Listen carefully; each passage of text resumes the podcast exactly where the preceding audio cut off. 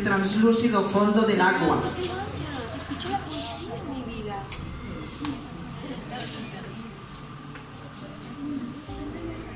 Narran antiguas historias, son espías de la noche y van susurrando himnos con el viento que las besa. Con la sangre de la tierra alimentan su eternidad esparcida sin fin contra la vida. El silencio de las rocas. Y las rocas se callaron para siempre. Mientras el pueblo ensangrentado cruzaba el río herido de muerte por la guerra. Se quedó el eco de los fusiles enredado con el tiempo del dolor, anclado en la violencia del poder. Este otro poemita aprovecho para leer